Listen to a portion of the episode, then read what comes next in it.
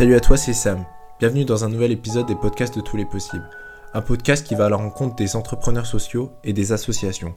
La saison précédente, Manon et Maxence ont interviewé de nombreuses associations.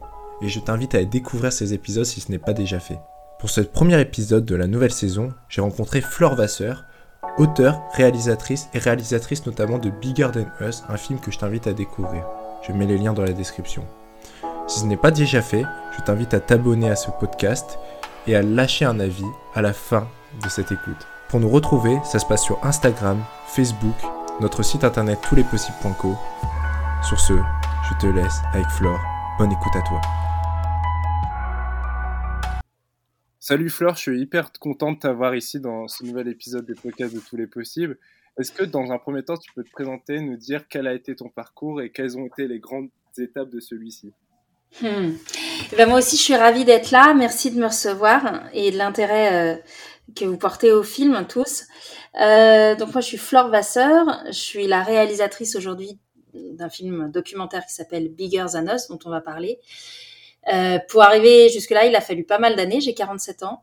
Je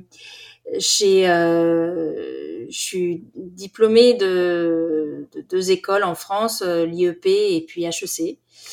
Euh, j'ai démarré ma vie en bonne petite HEC. J'ai créé mon entreprise à New York en plus à la fin euh, des années 90, euh, au siècle dernier. Et, et donc j'ai quelque part totalement exécuté le code qu'on me demandait de remplir, à savoir que j'étais vraiment un bon petit soldat de l'économie et du capitalisme.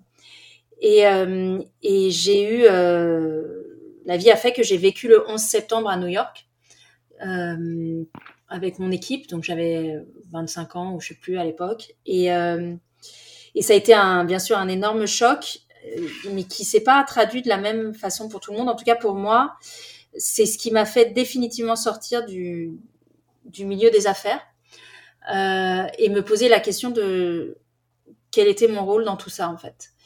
Euh, à l'époque, donc j'étais entrepreneur, je travaillais beaucoup, euh, j'étais dans le mode il faut vite être vite riche, il faut euh, gagner de l'argent, être meilleur que son concurrent, etc., etc. Et quand j'ai assisté à cet événement, j'ai pas réagi comme tout le monde. La plupart des gens ont eu peur, moi j'ai eu honte. Et je me suis dit qu'il y avait une raison pour laquelle on nous envoyait ces bombes. Et donc ça s'est pas fait en une nuit, mais concrètement j'ai bifurqué à partir de là. J'ai arrêté d'être femme d'affaires j'ai voulu comprendre d'où venaient les bombes. Euh, et, et j'ai commencé à raconter ce que je voyais. Donc j'ai euh, écrit euh, une succession de livres, euh, quatre en fait, euh, sur 15 ans, qui en fait décrivent un peu ce que je comprends. Donc j'ai mon premier livre est sur l'effondrement du système capitaliste, le deuxième sur le pouvoir de la finance le troisième sur euh, la raison de cette prise de pouvoir de la finance sur la démocratie. Donc euh, c'est le troisième, mon troisième livre qui s'appelle En bande organisée. Et, euh, le questionnement de l'état démocratique aujourd'hui m'a amené à faire un quatrième livre sur un garçon dont on va reparler qui s'appelle Aaron Swartz, qui était un enfant génial qui a voulu nous prévenir de la façon dont la technologie notamment allait considérablement réduire nos espaces de liberté. Et cet enfant, à force de ne pas être euh, entendu, s'est suicidé. Donc en même temps que je travaillais cette matière euh, très noire, j'ai eu besoin de me tourner, ne serait-ce que pour ma santé mentale, vers des personnes qui portaient une certaine lumière. Euh, pour moi, c'était des, des, artistes, des entrepreneurs, des activistes, des lanceurs d'alerte, des personnes qui, comme moi, doutaient, qui, comme moi, cherchaient un autrement ou le développaient.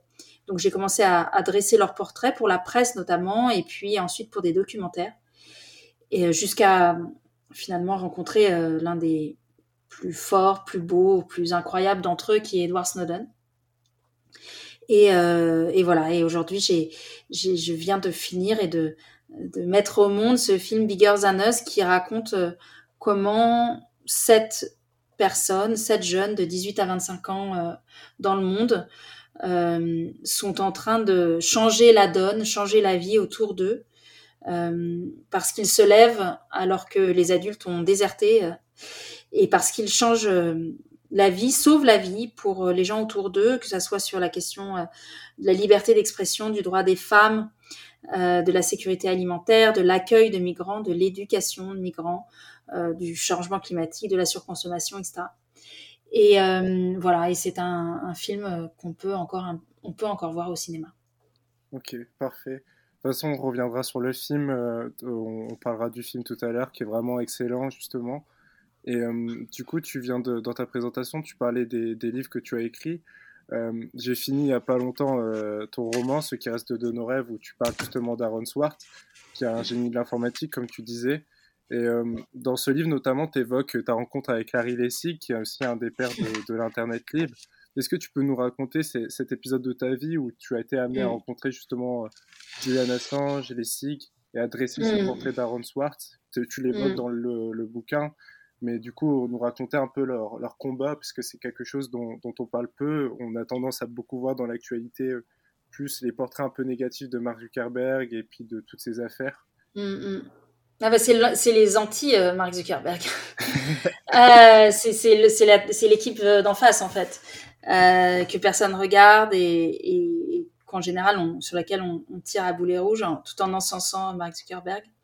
On a vraiment un problème de, de prise de conscience, en fait. Euh, je te l'ai dit, moi, été intéressée par ceux qui doutaient. Enfin, je suis intéressée par ceux qui doutent, qui n'acceptent pas le discours ambiant, qui le prennent pas nécessairement euh, pour argent comptant et puis qui, euh, essayent de nous, alerter en fait, de, qui ont ce, cette espèce de, lien assez viscéral avec l'idée de justice. Et euh, alors oui, je suis à chaque fois, c'est des rencontres complètement improbables que je fais. Julian Assange, je l'ai croisé à une conférence. Euh, je ai pas parlé longtemps. C'est plutôt quelqu'un qui m'a fait peur pour être franche.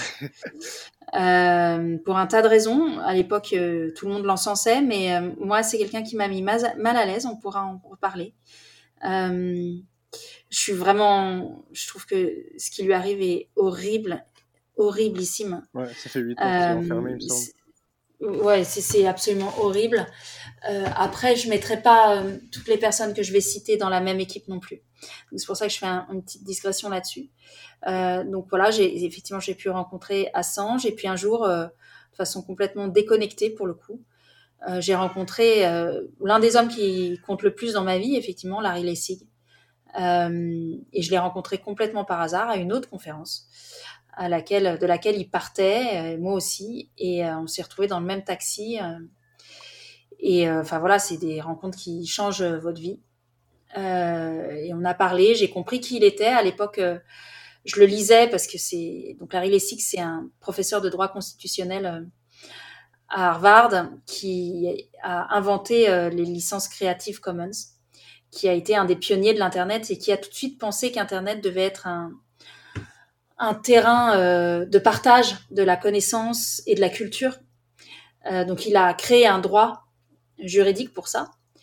Euh, bon bah en face euh, il y a précisément euh, Mark Zuckerberg et, toutes les marques hein, donc voilà il n'a pas gagné mais il a essayé de, faire ce qu'il a pu c'est quelqu'un qui qui est un artiste dans l'âme et qui qui est un amoureux de la démocratie c'est le plus gros enfin le plus important constitutionnaliste aux États-Unis et c'est quelqu'un qui à l'époque traversait deux choses.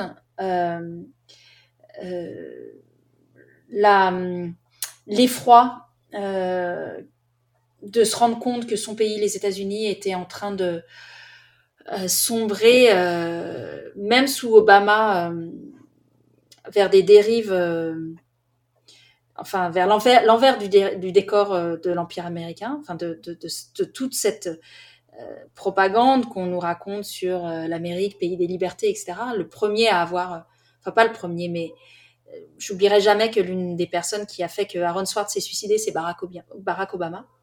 Donc, euh, on, a, on a aussi là un petit problème de perception.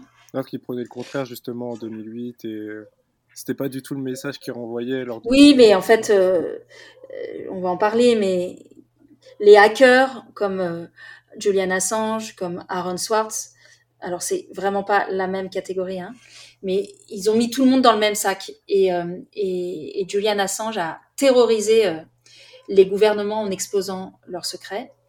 Et les gouvernements du monde entier ont réagi de la même manière, c'est qu'ils ont, ils ont voulu faire taire tous ceux qui maîtrisaient mieux la technologie qu'eux, qu'ils soient du bon côté ou du mauvais côté, qu'ils soient voilà. Et je sais pas s'il y a un bon ou un mauvais côté, mais en tout cas, Aaron, euh, qui lui n'a révélé aucun secret politique, n'a révélé, enfin voilà, a été acculé au suicide et, euh, et en tout cas menacé de prison pour 35 ans de sa vie, euh, uniquement parce qu'il maîtrisait très très bien la technologie et pas du tout parce qu'il représentait une menace effective pour un gouvernement, en tout cas pour le gouvernement américain. Mais toujours est-il que le jour où je rencontre Larry Lessig, il se rend compte de que constitutionnellement son pays est en train de s'asseoir sur ces grands principes, à, tout point de vue d'ailleurs, et pas que sur la question de la technologie, mais surtout sur la question de euh, l'influence de l'argent en politique et donc de la démocratie. Et la deuxième chose qu'il traverse, c'est le suicide de son ami, de son fils spirituel, qui est donc Aaron Swartz. Et je ne, quand je rencontre euh, Larry Lessig, je, je, me souviens du constitutionnalisme, je me souviens des Creative Commons, je vois ces diatribes euh, contre euh, voilà les lobbies et contre euh, vous savez les, ce qu'on appelle aux États-Unis les PAC, qui sont ces systèmes qui financent ces, ces, espèces de boîtes noires qui financent les élections américaines. Je, je, vois tout ça, mais mais je ne vois pas qu'il est qu'il était le meilleur ami d'Aaron Swartz quoi. Et alors que, le suicide d'Aaron euh, vient d'arriver et que ce suicide, moi, me m'obsède euh, pour les raisons que j'ai évoquées tout à l'heure. Aaron était, donc un garçon américain né en, je crois, 2008, non, 2000, pardon, 2000, euh, 4, pardon, 98, euh, qui, voilà, à 8 ans a appris à coder tout seul. À 12 ans, il, il a rencontré Tim Berners-Lee, le, le fondateur, euh, enfin le père du web d'ailleurs, euh, et il a commencé à travailler à l'université du MIT aux États-Unis avec lui. Il a arrêté l'école, c'était un, prodige en fait. Et tout de suite, dès 2014, euh, dès, dès, 2001 pardon, dès, dès, qu'il peut, il prévient tout le monde. Alors il est pas né en 90, il est pas né en 88, il est né en 88. Euh, dès qu'il pardon, dès qu'il euh, dès qu'il peut, il prévient tout le monde sur sur la façon dont la technologie va se retourner contre nous. À l'époque, euh, Mark Zuckerberg euh, est encore à, la, à Harvard, lui pique une idée qui est Aaron a aussi créé Reddit. Codé Reddit. Donc Mark Zuckerberg s'en inspirera pour faire Facebook. Bref, c'est des contemporains, c'est des, des gens qui ont à peu près le même âge. Mais voilà, il y a deux webs euh, qui se disputent et il y en a un qui gagne. Et, euh, Aaron euh, n'aura de cesse de dénoncer la façon dont les marques, les entreprises, les intérêts privés vont phagocyter nos cerveaux avec la technologie. Ça n'a pas loupé. Nous ne l'avons pas, nous ne l'avons pas entendu. Voilà, il s'est, il s'est, voilà, un enfant qui voulait changer le monde et qui, d'impuissance et de solitude, a préféré en finir. Ouais, d'autant plus qu'on le voit, même euh, il y a eu les procès récemment par rapport à Facebook et l'élection de Donald Trump et euh, comment les, les euh, bah, comment les plateformes, parce qu'elles sont fermées et aussi parce qu'il y a énormément de, de puissance d'argent autour de ces plateformes-là, qu'elles peuvent influencer une élection. Et, tout, tout, ça, ouais, c'est tout le message en plus du, du livre que tu as écrit et tout le message que souhaitait porter, que portait Aaron Swartz. Et, ouais, tout à fait. Et justement, tu t'en parlais dans, dans, ce que tu viens de dire, et notamment dans, dans le, dans le roman, il y, a, il y a Tim Berners-Lee, du coup, qui est le fondateur du web, euh, du HTML, donc des langages euh, qui, qui, permettent de façonner le web. Euh, j'avais lu une, dans une interview qui m'avait enfin, qui m'avait marqué quand, quand j'étais adolescent, où il évoquait justement que, enfin, ce que tu évoquais, que les plateformes aujourd'hui, on, on, avait tendance à, être, à rester sur des plateformes fermées alors qu'il y avait toute une jungle autour. Et en fait, quand euh, j'ai lu ton roman, ça m'a tout de suite fait tilt. J'ai repensé à cette interview, euh, cette interview-là. Et mhm. euh, du coup, je voulais savoir si pour toi le, web justement pouvait, on pouvait aujourd'hui retrouver cet esprit, enfin cette origine-là que Tim Berners-Lee souhaitait et que Aaron Swartz justement portait. Si c'est pas terminé, si on est condamné justement à rester sur ce type de plateforme, c'est en tout cas la question que je me posais quand tu vois j'ai lu ton, ton roman. Ouais, alors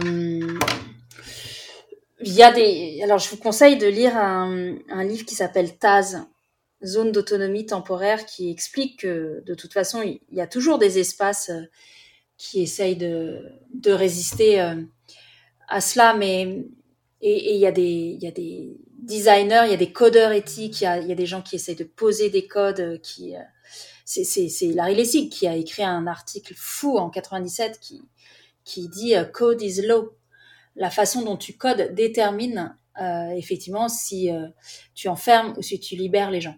Et donc la, responsabilité, c'est dans les mains des codeurs. Bon, bah aujourd'hui, les codeurs, ils sont payés des, des ponts d'or pour faire des lignes de code sur des programmes dont ils ne connaissent pas nécessairement la portée. Et, euh, et le problème, c'est que les GAFA et la Silicon Valley, la plus mercantile, enfin la Silicon Valley, a préempté les meilleurs cerveaux de la planète. La question du moment, c'est que fait l'intelligence en fait? La question du moment, c'est de se dire, mais on n'a jamais produit autant d'ingénieurs, de, diplômés, et on n'a jamais été aussi mal embarqué. à quoi sert l'intelligence? Qui la paye? Qui la rémunère? Pourquoi ça Pourquoi c'est Enfin, si c'est assez simple, hein, et on revient à cette histoire de, de corruption par l'argent, en fait. Donc, on n'a pas seulement un problème euh, d'influence de l'argent en politique politicienne. Aujourd'hui, qui fait la politique? Facebook vous dit euh, quoi regarder. Hein c'est Facebook qui fait la politique aujourd'hui. Donc, euh, voilà. Et donc, euh, c'est cette. moi, c'est cette, cette, c'est cette tendance-là qu'avait dénoncé Aaron, parce que il s'en est très très vite rendu compte. Lui, c'était vraiment littéralement, les fondateurs du web lui mangeaient dans la main. En plus, il était tout petit, mais je veux dire, il y avait un côté euh, messie, en fait, euh, dans Aaron. Et, euh, et, très vite, il a vu ce que l'appât du gain, du pseudo-progrès, faisait au meilleur cerveau de la planète, qui, en fait, arrêtait de réfléchir. C'est-à-dire qu'ils étaient dans une espèce de, de transe intellectuelle pour craquer un code, craquer une appli ou craquer quelque chose, mais ils, ils, ils ont complètement écarté euh, de leur raisonnement euh, l'impact sur les gens, euh, l'intérêt général, etc. etc. Et personne n'est malveillant, c'est juste ce que l'influence de l'argent nous fait faire. C'est de la corruption morale en fait. Ouais, totalement, totalement. Et d'ailleurs, quand euh, tu, l'évoquais au début, mais quand tu, justement, euh, bah, quand j'ai lu l'ouvrage et puis quand j'ai vu, enfin, quand du coup, j'en ai appris un peu plus par rapport à Aaron Swartz et puis euh, après, du coup, j'ai lu d'autres choses, d'autres choses et c'est clair que même tu évoquais du coup au début quand tu te présentais le fait qu'on puisse dire ah il y a aucun espoir, il y a aucune, il y a aucun échappatoire, mais euh, c'est ce que tu disais justement, toi tu es, parti, tu es parti à la rencontre de personnes qui portaient des initiatives et c'est aussi ce que tu montres avec euh, Bigger Than Us. Et euh, du coup, moi je souhaitais savoir un peu ta démarche qui, qui, t'a amené justement à, aller rencontrer ces personnes qui portaient des initiatives. comment tu as rencontré les cinq jeunes activistes qu'on voit dans le film et qu'est-ce qui t'a amené justement à réaliser Bigger Than Us et quelle était l'étape, le, le, point de départ mm. de ce film? Et euh, comment justement tu as sélectionné ces jeunes-là?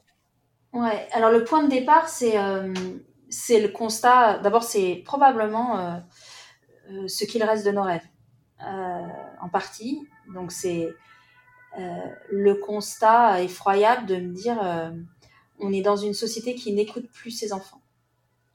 elle elle n'écoute pas ses sages, elle n'écoute pas les experts, elle n'écoute pas les activistes bien sûr, elle n'écoute pas les, courageux et elle n'écoute plus ses enfants.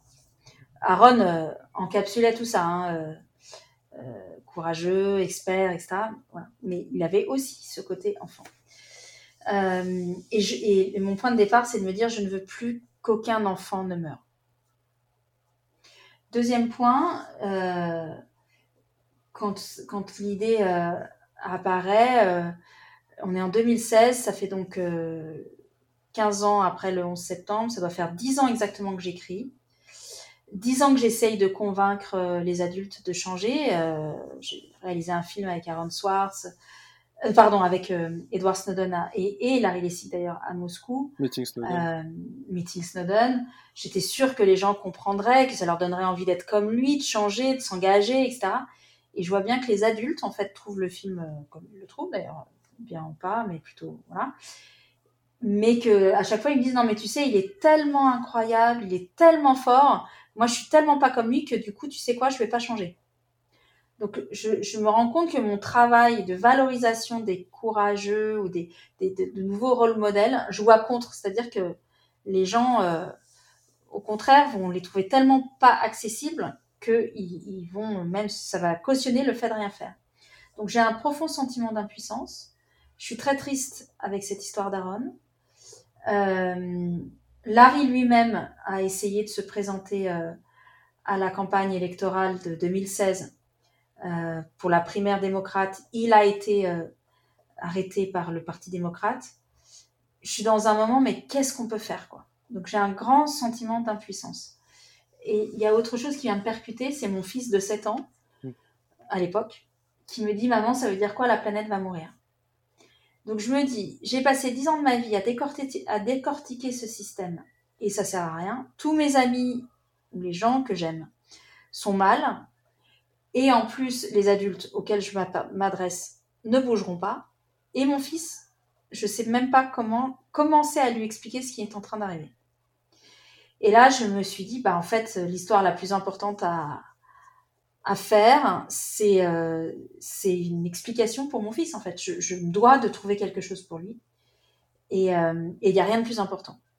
De trouver euh, pour lui des justement des, Snowden mais ou des Aaron Swartz mais de son âge dans lequel des rôles modèles positifs dans lequel lui il puisse se projeter de la même manière que moi je me projette sur des, Snowden des, des Lessig etc projette dedans et, euh, et donc je me dis bah je vais faire un film pour mon fils euh, sur ça et la journée même comme quoi c'est fou hein, je, je regarde mon meilleur ami m'envoie une, une conférence TED de Melati à TED.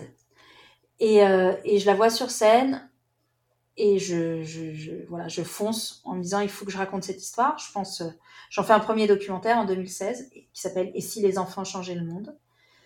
Euh, C'est pour Arte. Et je pense ainsi répondre à la question de mon fils. Sauf qu'en fait, euh, quand je rencontre Melati, ben, à travers elle, je vois Snowden, je vois Aaron Swartz, je les vois tous en fait. Sauf qu'elle a 16 ans. Euh, ça fait déjà 4 ans qu'elle agit. Euh, elle en est déjà à son deuxième burn-out.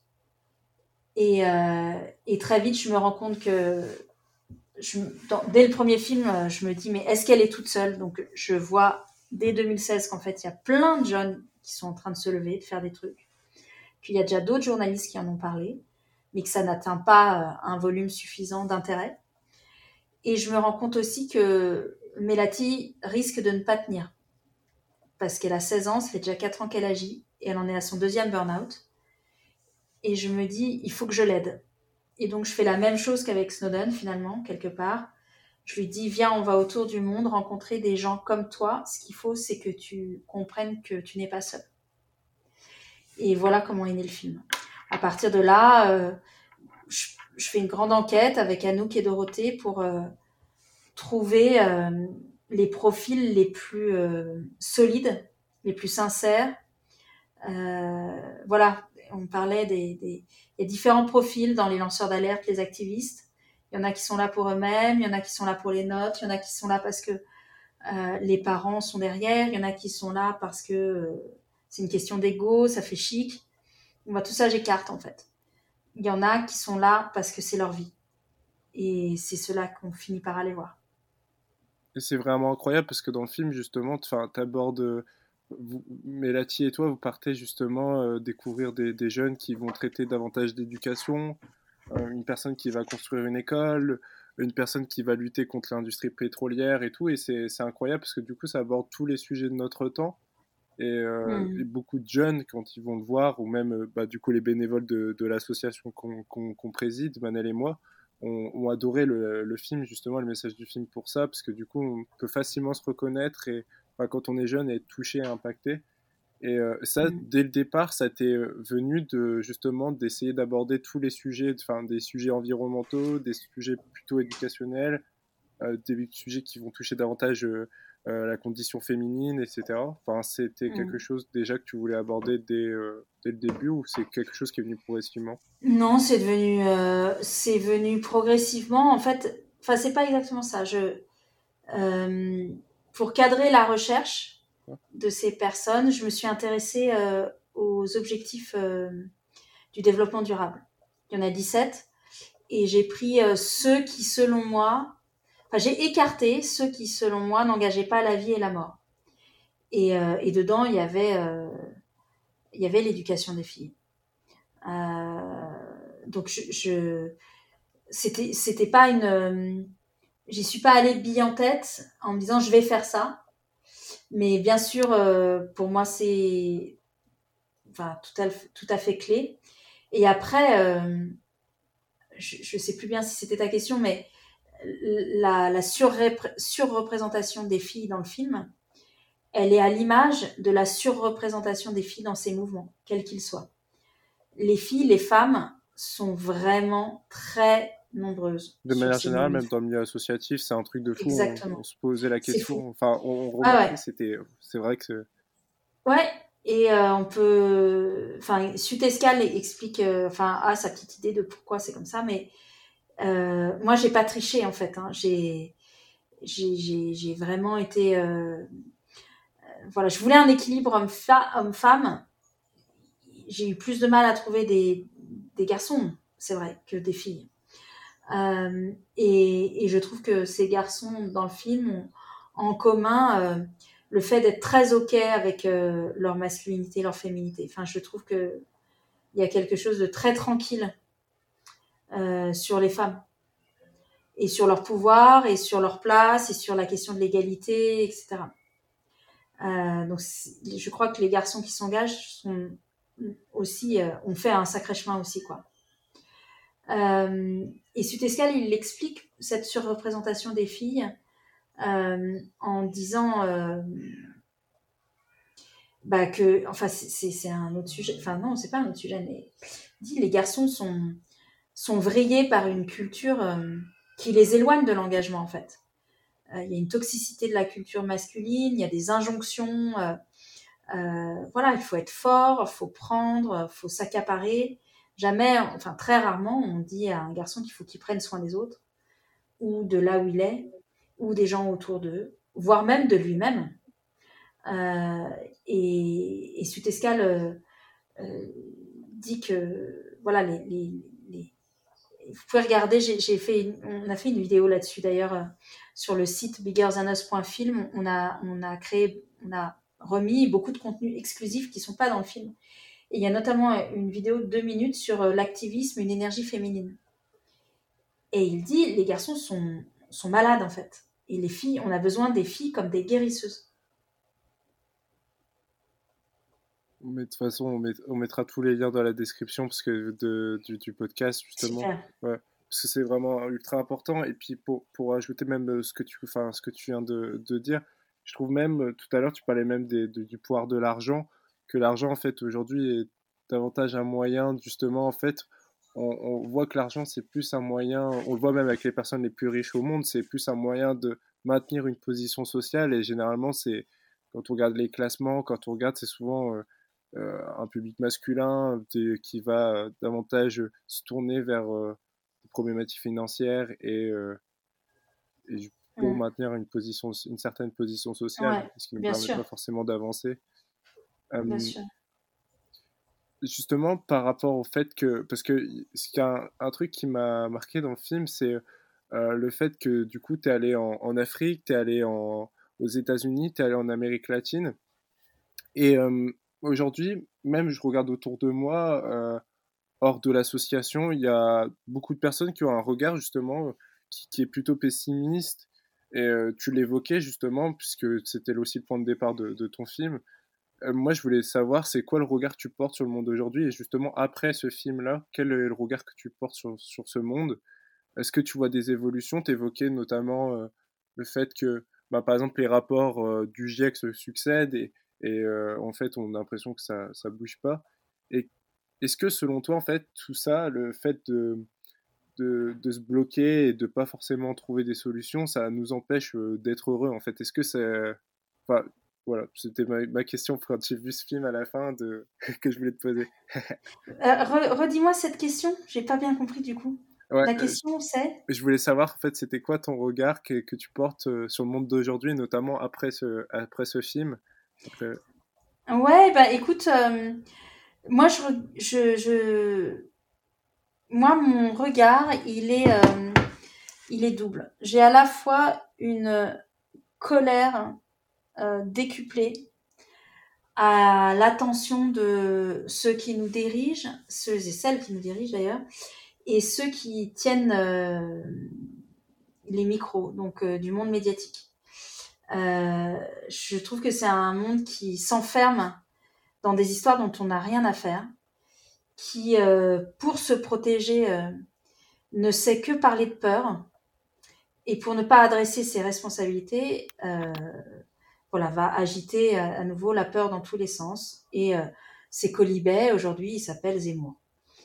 Euh, ces avatars, aujourd'hui, ils s'appellent Zemmour. donc j'ai une vraie colère contre cette, cette force-là qui, qui, vraiment nous emmène dans le mur. De la haine, de...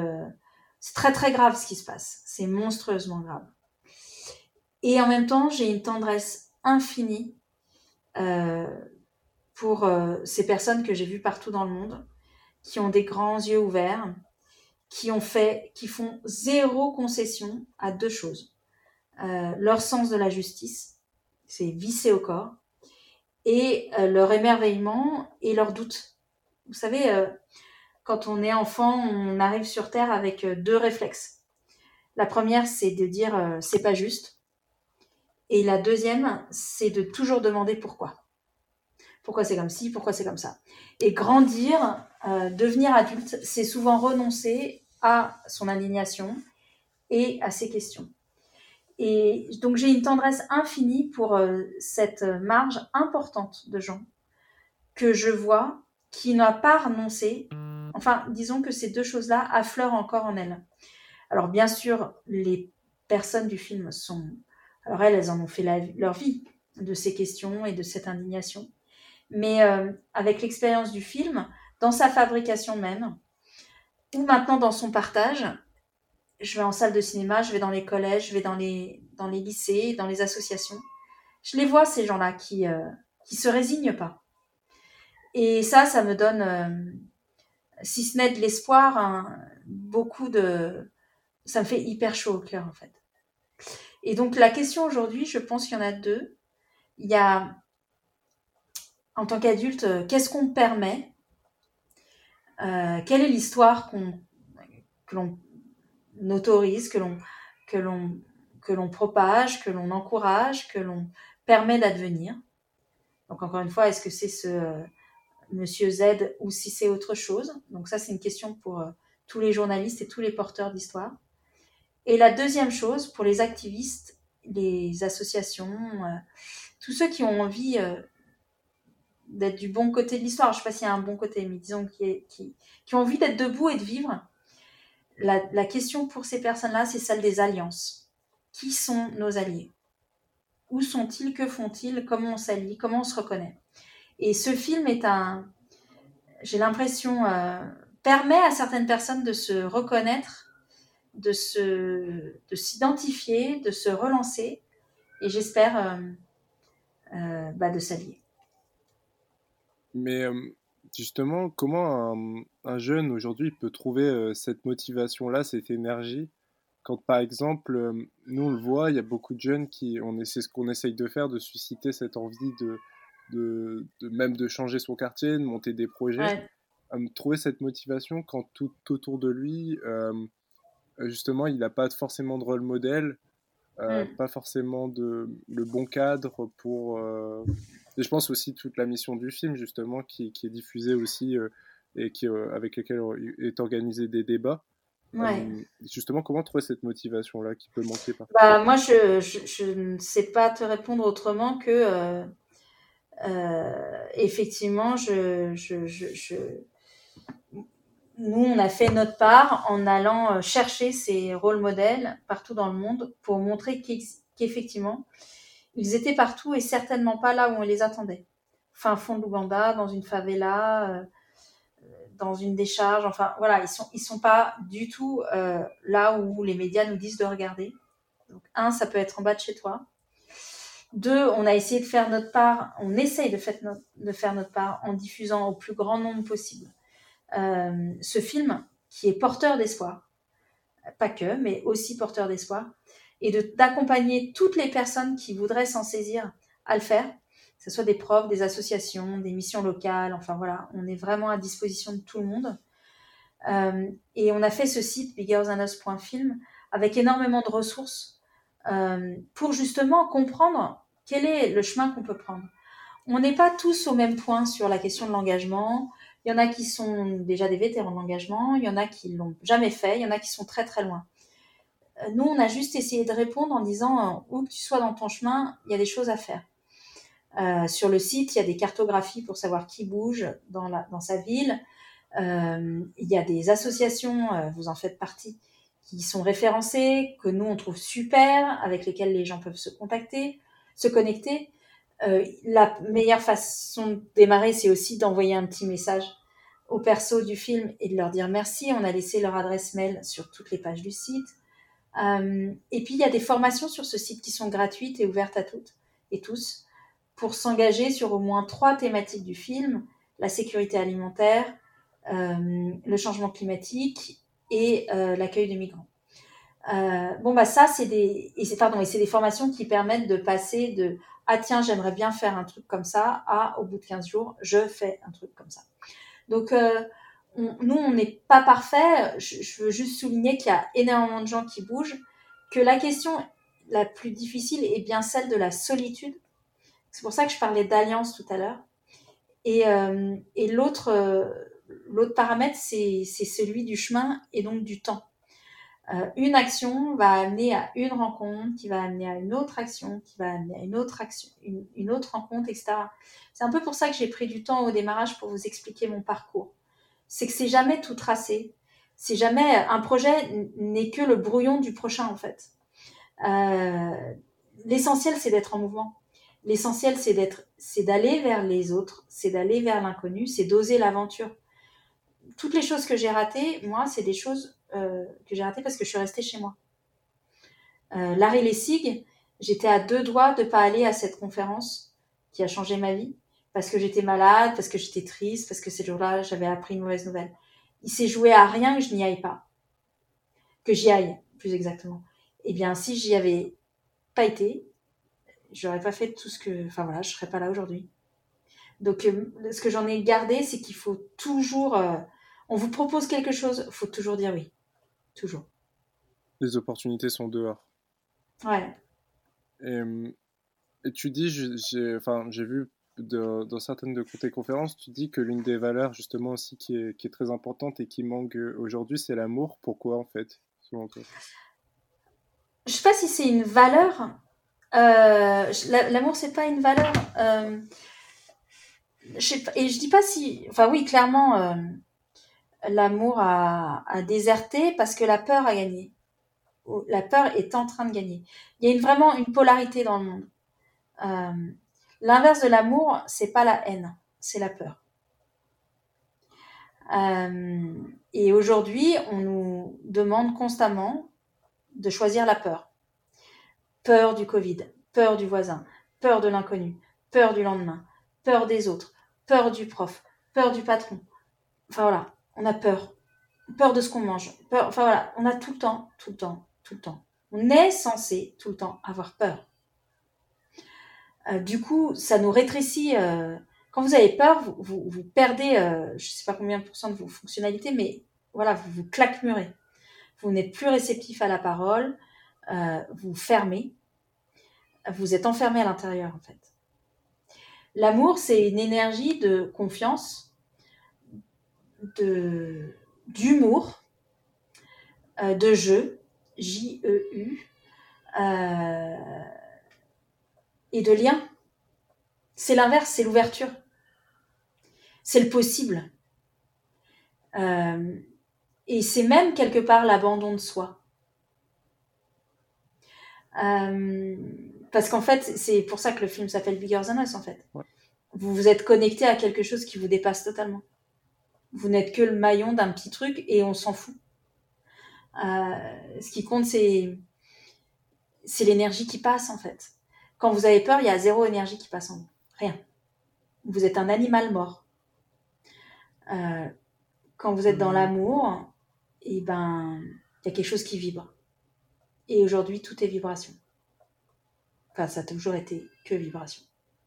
J'ai trouvé d'ailleurs, même à la fin du film, euh, par rapport au message que transmettaient les jeunes activistes qui sont dans le film, le message était très beau et c'est vraiment un message qui pousse justement à l'action et à trouver un sens et à trouver aussi quelque chose qui nous dépasse. Mm. Et, c'était vraiment un très très beau message à la fin et mm. on n'en sort pas indemne. Et pour les personnes du coup qui n'ont pas vu le film, c'est vraiment rien que, pour, rien pour ce message, rien que pour le message que transmet le film, allez le voir.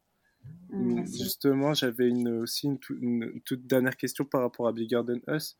Euh, tu dis justement, tu, on, on, en parlait juste avant, mais que du coup, euh, j'imagine que ce film, c'est dans un projet global que tu souhaites, le, tu souhaites, euh, que tu souhaites porter. Et quelles sont les prochaines étapes du film? Euh... Ouais. Alors euh, là, on, a, on a amorcé euh, le début de l'aventure en le partageant au cinéma.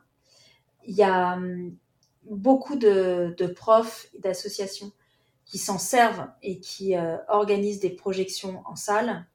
Donc nous, on s'organise on, a une organisation pour cela. Donc, euh, euh, même si le film est plus à l'affiche, il y a quand même des séances, euh, plus de 300 séances la semaine dernière. Voilà, parce qu'en fait, c'est des, des, séances privées. Donc ça, c'est toujours possible de le faire. Et que vous soyez prof ou simple citoyen, c'est encore possible de le faire. Et ça sera possible longtemps. on est dans une, dans une étape où on, travaille avec le corps professoral pour euh, construire sur les outils pédagogiques qu'ils sont en train de mettre en place. En trois semaines, il y a plus de 2000 classes, ça veut dire que c'est 80 000 étudiants ou élèves ou lycéens qui ont vu le film. Donc on est en train d'essayer de comprendre ce qu'ils en ont fait. Et en fait, je suis inondée, pour être franche, d'images de CDI, de classes, de trucs euh, avec des images du film, euh, des posters, des, des, des, des, tableaux, des, enfin, voilà, des dessins, des lettres. Enfin, voilà, c'est incroyable ce qui se passe. je pense que ça, on est euh, au tout début parce que 2000 classes, ça a l'air beaucoup, mais il y en a 504 000. Donc, on a un très gros travail. Et encore une fois, moi, notre rôle à nous, c'était d'être, euh, enfin, c'est d'être utile. Donc, si c'est utile aux profs, c'est génial pour nous parce que on partage le même intérêt. L'intérêt aujourd'hui, c'est qu'est-ce qu'on met, enfin notre objectif à nous, notre question, c'est qu'est-ce qu'on met dans la tête de nos enfants. Est-ce qu'on laisse ça à Facebook, dans lequel, sur lequel je suis aussi, hein, ou est-ce que euh, on s'empare de l'histoire qu'on raconte et, euh, et on l'assume? Donc il y a, y a, tout ce travail euh, d'accompagnement qui, qui, peut durer longtemps. J'accompagne plusieurs séances par semaine. Euh, après, il y a tout le travail euh, du film à l'international parce que c'est un film, euh, on est français, mais vous l'avez vu, il est éminemment international. Il n'y a pas un français à l'écran.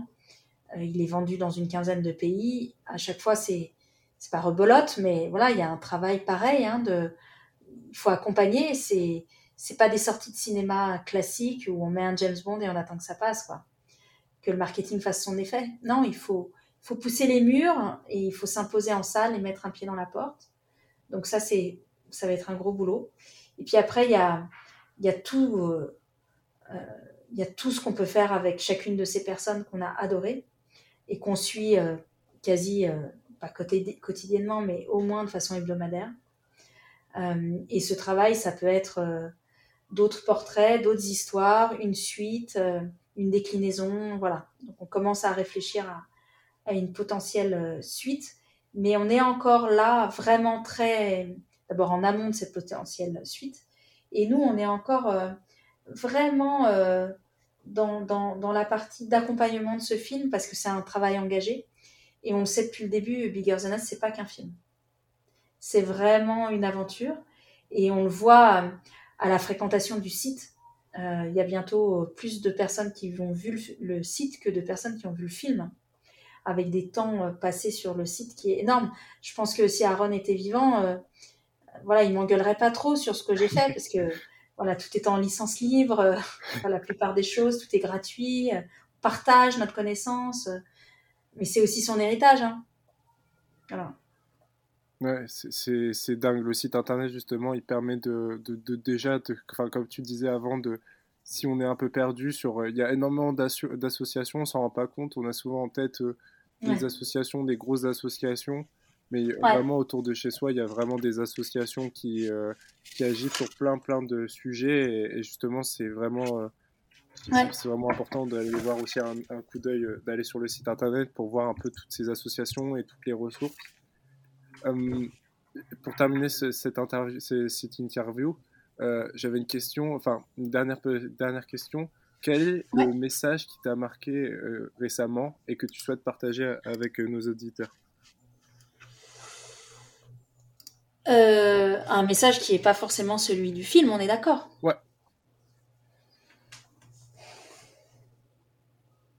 Un message de rue, un message. Ouais, ouais, ouais. Une citation de livre, peu importe. Euh, il y a quelque chose que j'ai ouais, que j'ai lu, alors c'est pas si récent que ça, mais il y a cette phrase du Bhagavad Gita, c'est euh, c'est un texte fondateur de euh, l'art d'agir en Inde, qui est aussi l'art du yoga en l'occurrence. Et il y a cette phrase incroyable du Bhagavad Gita qui dit je m'accomplis parce que j'accomplis. Et ça, ça me parle énormément. Et c'est un peu euh, ce que dit ce film, en fait. Euh, c'est parce qu'on agit, c'est parce qu'on est debout, c'est parce qu'on est euh, dans la vie qu'on est la vie. Et le sujet, c'est ça. Ouais, c'est vrai que c'est un très beau message et c'est vrai. Enfin, c'est vrai qu'en plus de ça aussi dans l'action on trouve un sens même ça va plus loin on trouve vraiment un sens dans la, à, sa vie et un sens à la vie et euh, ouais. c'est un, un, très très beau message pour, pour conclure ce, ce podcast ouais. et j'étais vraiment très heureux du coup de cet échange euh, et euh, j'invite toutes les personnes qui ont, bah, qui ont écouté ce podcast jusqu'au bout à aller voir le film aller sur le site internet et puis et puis à, à à te retrouver, à échanger même avec les personnes qui ont pu et à les remercier justement, comme tu disais, qui ont participé à ce et puis qui, qui, qui, ont mené, ce, qui mènent toutes ces actions au quotidien. Merci beaucoup à toi, Fleur. Super. Bah, merci beaucoup. Au revoir. C'est la fin de cet épisode des podcasts de tous les possibles. Je tenais encore à remercier Flore Vasseur pour cette interview. Si tu souhaites découvrir le film Bigger Than Us, ça se passe dans la description de ce podcast. Et si le podcast t'a plu, n'hésite pas à le partager et à lâcher un avis, ça nous fera très plaisir. Et surtout, n'hésite pas à échanger avec nous si tu souhaites avoir plus de détails sur l'association ou à découvrir notre site internet sous lespossibles.co. On se retrouve pour un prochain épisode. Sur ce, porte-toi bien.